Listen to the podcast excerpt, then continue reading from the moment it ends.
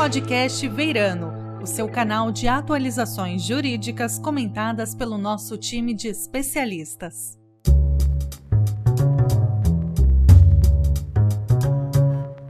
Olá, este é mais um episódio do Podcast Veirano. Meu nome é Marcos Ludwig, sócio do Grupo de Arte e Cultura do Veirano, e falaremos hoje sobre gestão cultural em tempos de crise, desafios e novos caminhos. Para conversar conosco, temos dois convidados muito especiais. Fábio Schwarzwald, diretor executivo do Museu de Arte Moderna do Rio de Janeiro, ManRio. Olá, Fábio, tudo bem? Tudo bom, Marcos. Um prazer enorme estar aqui. Muito obrigado pelo seu convite, pelo convite da Veirano e espero que os nossos ouvintes gostem do nosso papo hoje. E também temos Keina Eleison, diretora artística do Manrio. Olá, Keina, tudo bem? Olá, Marcos, tudo bem? Muito feliz de estar aqui. Muito obrigada pelo convite. Espero que agora a gente consiga conversar, discorrer um pouco sobre o MAN. Muito obrigado, prazer é nosso.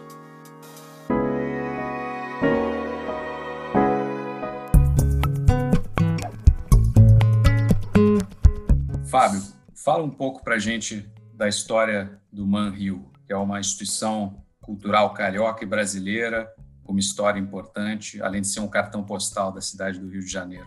Conta um pouco para nós sobre a instituição, por favor. Perfeito, Marcos. Primeiro, eu queria agradecer o convite do, do Veirano, é, parabenizar aí pelo trabalho que vocês estão fazendo, apoiando a cultura e realizando esses podcasts. E eu acho que, sem dúvida nenhuma, é muito importante a gente trazer é, essas informações né, é, dos nossos equipamentos culturais que são tão importantes para a nossa cidade e para o nosso país. E o MAN é um desses equipamentos que comemora esse ano 73 anos de fundação. Né? Ele foi fundado em 48 é, e é um dos principais museus do Brasil, não só pela importância do seu acervo, é, e a gente pode dividir o acervo do UMAN de uma forma muito interessante, porque são três acervos que a gente tem aqui. É um acervo de filmes, né? A gente é o único museu no Brasil que tem uma cinemateca, é a maior cinemateca privada da América Latina, com mais de 23 mil títulos, 2 milhões e meio de documentos não fílmicos, é, e 60 mil rolos de filme de 16 e 35 milímetros. E fora isso, a gente tem uma área de pesquisa né, e documentação, nossa biblioteca, com mais de 31.500 títulos. Então, esse museu ele foi idealizado por é, é, três pessoas geniais, né? É a Niomar Muniz Sodré, é o Hyde que fez esse prédio, Afonso Hyde que fez esse prédio modernista, que é um dos prédios mais privilegiados, privilegiados, mais visitados, né? Eu acho que aqui no, no, Brasil, e sem dúvida um dos mais importantes. E o nosso paisagista, que muito nos orgulha, Burle Marx, né? Uma, um ícone no paisagismo mundial, e que fez esse aterro do Flamengo, que o Man está em cima dele, né? É aqui do lado do, da Baía de Guanabara. Então, realmente é um museu que tem é, uma é, situação muito privilegiada. Né? A gente está a cinco minutos do aeroporto, é, em cima do aterro, né? É, cinco minutos do centro e do lado da Zona Sul. E esse museu, quando ele foi constituído, ele foi constituído em cima de um tripé, arte, educação e cultura.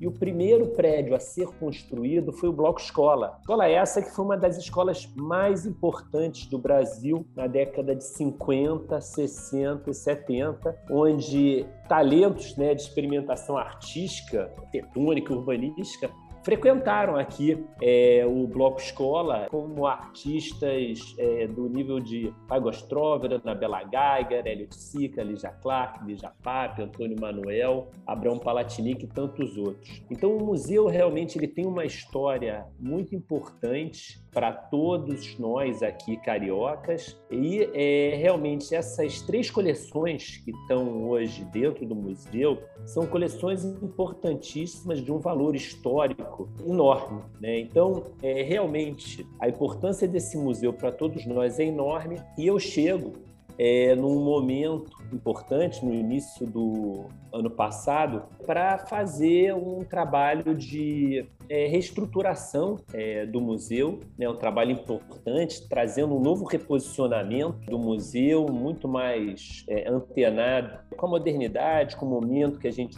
vive hoje, né, reposicionando o museu de uma forma em que ele se conecte cada vez mais, não só com o nosso público, visitante, mas com os vários públicos que a gente hoje quer trazer para perto do museu. Então, nesse sentido, várias ações foram realizadas ao longo do ano passado e, como vocês devem lembrar bem, foi um ano muito complexo para todos nós. Eu assumo em janeiro de 2000, janeiro, 13 de janeiro de 2020, dia 14 de março o museu fecha, né, por causa da pandemia e reabre só em setembro. Mas nesse momento em que o museu fecha, a gente tinha toda uma programação a ser é, realizada e a programação ela não mudou. O que a gente fez foi nos adaptarmos a home office rapidamente, né, e conseguimos, né, de uma maneira muito intensa e muito importante, manter todos os nossos programas. Então a gente teve a nossa chamada aberta para a direção artística, que foi uma chamada aberta que teve mais de 103 inscritos do mundo inteiro, em que ao final a gente teve como os diretores artísticos escolhidos, o Pablo Lafuente e a Keina Eleison, né, uma dupla que, para minha alegria, tem realizado um trabalho incrível no museu, trazendo toda essa reestruturação né, é, do olhar artístico que a gente queria dar para esse nosso projeto né, de realmente fazer com que o museu seja um local muito mais aberto, diverso, acessível e conectado à nossa realidade, à nossa é, sociedade e é, à nossa cidade aqui nos outros projetos culturais periféricos que a gente vê com muitos bons olhos serem apoiados pelo MAN. Né? Então, realmente é um momento importante do museu em que a gente tem feito muita coisa. O museu reabre dia 12 de setembro, é o primeiro museu do Brasil a reabrir né, de arte, seguindo todos os protocolos de segurança e com uma programação intensa, né, online e física também. Legal, Fábio. E realmente você sabe, eu sou membro da Associação de Amigos do Museu e testemunho como visitante, né, como admirador, o trabalho excelente que vocês estão fazendo, que tem tudo a ver com o tema desse podcast de gestão cultural em tempos de crise e o que vocês têm feito é, é realmente impressionante. Parabéns. E Keina, é, agora perguntando para você, como diretora artística do museu, fala um pouco para a gente do plano de atividades, o que, que vocês já fizeram desde que é, assumiram o cargo e quais as ideias, né, quais os planos para o futuro e também considerando esse cenário de crise, né, o que, que está, vocês estão conseguindo fazer hoje, o que, que dá para fazer é, e das iniciativas também que eu sei que são muito bacanas que o museu tem na área socioeducacional e também com a perspectiva de diversidade. Sim, Marcos. Bom, como o Fábio, também quero agradecer o convite e estar aqui muito, muito bom poder trocar cada vez mais de formas diferentes e múltiplas. E multiplicidade e diversidade é uma das questões mais importantes para a gente, para a gente desenvolver. E quando eu falo a gente, eu estou falando da direção artística, né, de mim e do Pablo. Quando a gente imaginou estarmos aqui como diretores, a gente imaginou uma possibilidade de ter esse museu cada vez mais localizado. E quando a gente fala localizado, é entendendo o seu lugar, não só na cidade, no estado, no país e no mundo. Como que o Museu de Arte Moderna do Rio de Janeiro pode ser pensado dentro desse parque, dentro desse plano, dentro desse projeto, dentro dessa cidade. Então a gente tenta e tem desenvolvido bastante formatos de trazer novos e, e diferentes pares para desenvolver a nossa programação e as nossas programações, né? Porque além das coleções do MAN, a gente tem é, fisicamente nosso espaço expositivo, a gente tem fisicamente o parque, a cinemateca e várias relações possíveis que podem ser colocadas para os públicos, não só os públicos que estavam mais acostumados, mas também trazendo novos públicos, desenvolvendo mais curiosidade e vontade desses públicos de troca e de estar aqui. Agora, por exemplo, a gente está com três exposições e além de algumas mostras de cinema, todas também é, localizadas na internet. A gente abriu um canal de audiovisual no Vimeo e no YouTube. A gente tem um canal do Mana no Vimeo e no YouTube para desenvolvimento de conteúdo, não só da Cinemateca, mas conteúdo audiovisual muito pensado para todas as exposições, localizado também em suas individualidades, mas além disso a gente tem formalmente as exposições. Agora a gente está com três exposições. Uma exposição a gente comemora o centenário da Feigl-Strower, que foi no ano passado e a gente não pôde fazer por conta é, dos museus estarem fechados, da agenda ter sido impossibilitada. O outro, a gente traz uma individual do Marcos Chaves, que é esse artista do Rio de Janeiro que trabalha com a cidade, percebe seu fazer artístico na cidade e uma exposição só de esculturas das coleções do MAN, chamada Estado Bruto. E com isso a gente tem toda uma programação pública, a gente trabalha com a equipe de educação e participação, uma troca e um, na verdade, um desenvolvimento de pensamento entre programa educativo e programa público, porque a gente desenvolve junto, a gente não tem uma equipe separada nesse sentido, a gente pensa junto essa questão. E, além disso, também como exemplo, uma das exposições, a equipe de educação e participação entrou na curadoria, que foi a exposição da FAIGA, que a gente colocou é, essa potência dela como intelectual, como artista e como essa troca possível pode se dar também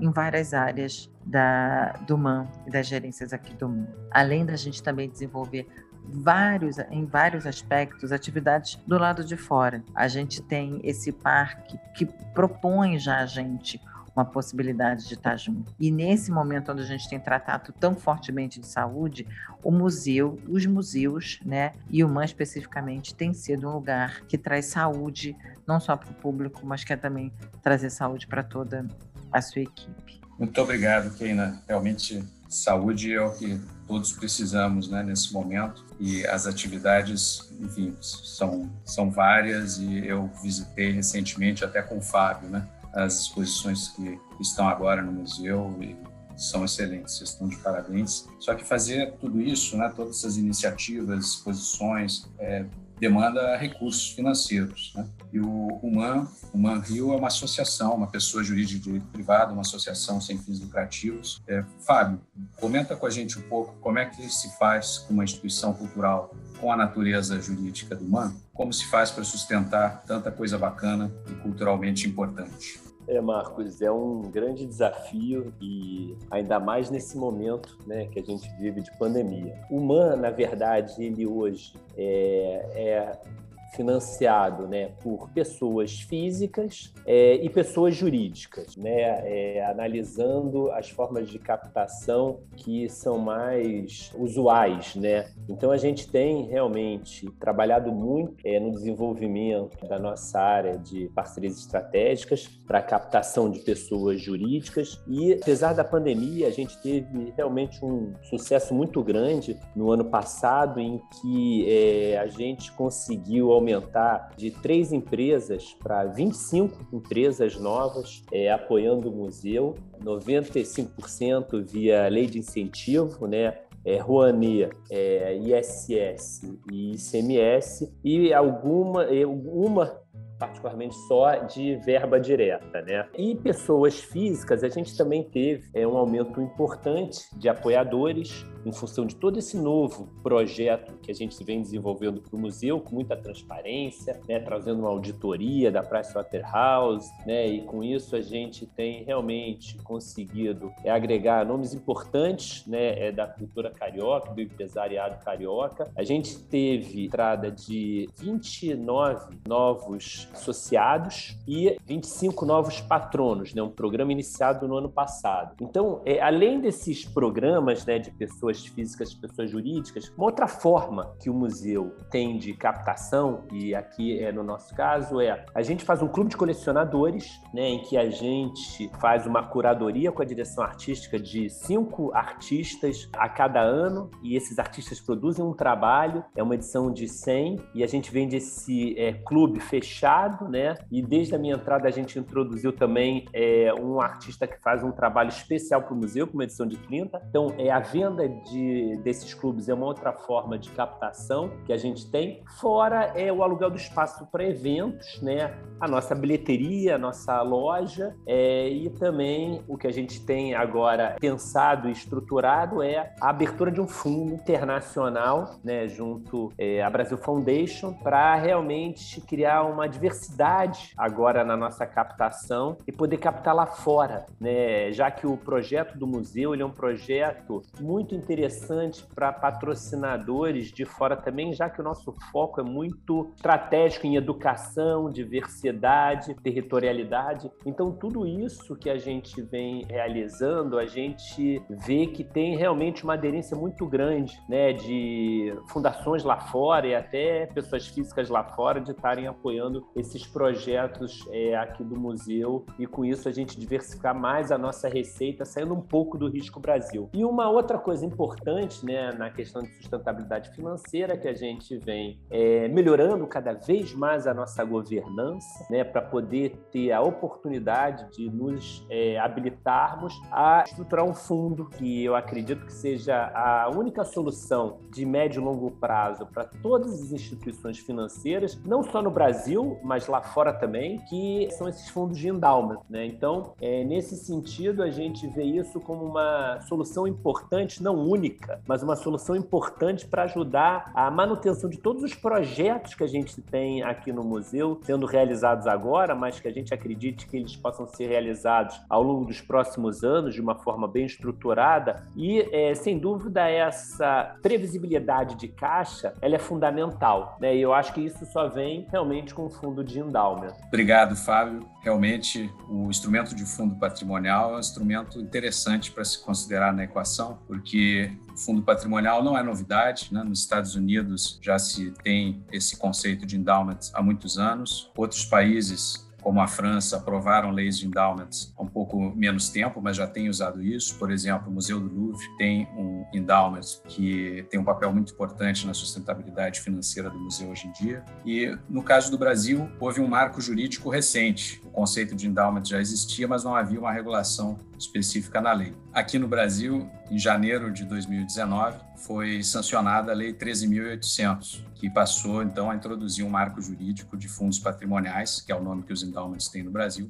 aqui no nosso país. Não é uma panaceia, tem seus desafios, porque por si só é um instrumento que não assegura incentivos fiscais e ainda pende uma regulamentação que está esperada há muito tempo para regular o uso dos incentivos, da lei de incentivo, né, da lei Rouanet, de como isso funcionaria no ambiente de fundos patrimoniais, mas é um instrumento interessante que, havendo vontade né, ele, e havendo escala para ele se sustentar, com a boa governança, como o Fábio eh, disse, é um instrumento adicional né, para compor o mix e que tem essa característica da visão de longo prazo, que é algo fundamental para poder viabilizar um planejamento. Keina, fala um pouco para a gente de o que, que essa visibilidade, que seja fundo patrimonial, seja um fundo com apoio estrangeiro, que pudesse dar um, um, uma visão de longo prazo, de segurança, de estabilidade de recursos com longo prazo, com sustentabilidade, o que, que isso permitiria ao museu de fazer ainda mais que hoje vocês talvez possam ter dificuldade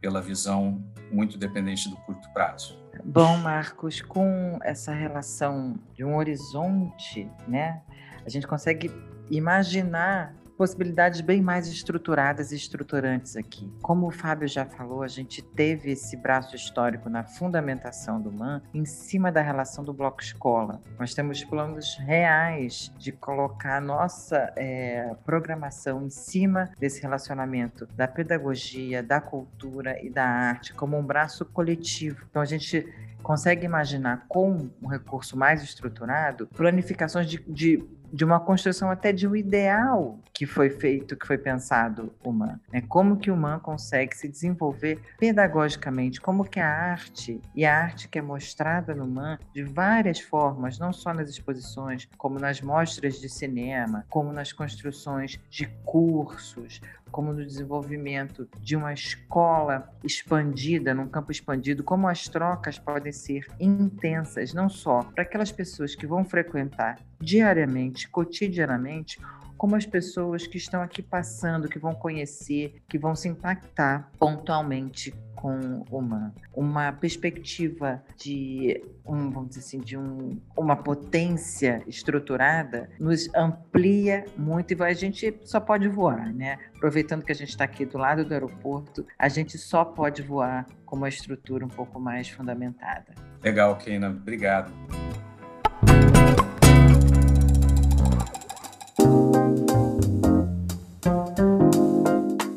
Agradeço muito vocês, Keina, Fábio, por aceitar o nosso convite para essa conversa aqui com a gente. O nosso bate-papo foi muito rico, muito esclarecedor. Vocês estão de parabéns pelo trabalho e eu espero que o podcast de hoje motive você que está nos ouvindo a visitar o MAN. Vá lá, se não conhece, para conhecer. Se já conhece, para rever essa instituição, que é um cartão postal da cidade do Rio de Janeiro, é parte da paisagem da Baía de Guanabara, do Aterro do Flamengo, e é o patrimônio cultural do nosso país. Até a próxima. Até, gente. Não percam tudo que a gente pode oferecer agora e no futuro próximo e longínquo. Muito obrigada, Marcos. Obrigado, Marcos. Obrigado ao Veirano. E eu gostaria de finalizar, né, como o Marcos falou, convidando a todos. Nós somos o primeiro museu fluminense a ser totalmente de graça, com contribuição sugerida. Então você pode vir, você paga o quanto quiser e se quiser. E vai ser um prazer recebê-los todos aqui no museu. Muito obrigado. Você acabou de ouvir o podcast Veirano. Para mais informações, acesse www.veirano.com.br.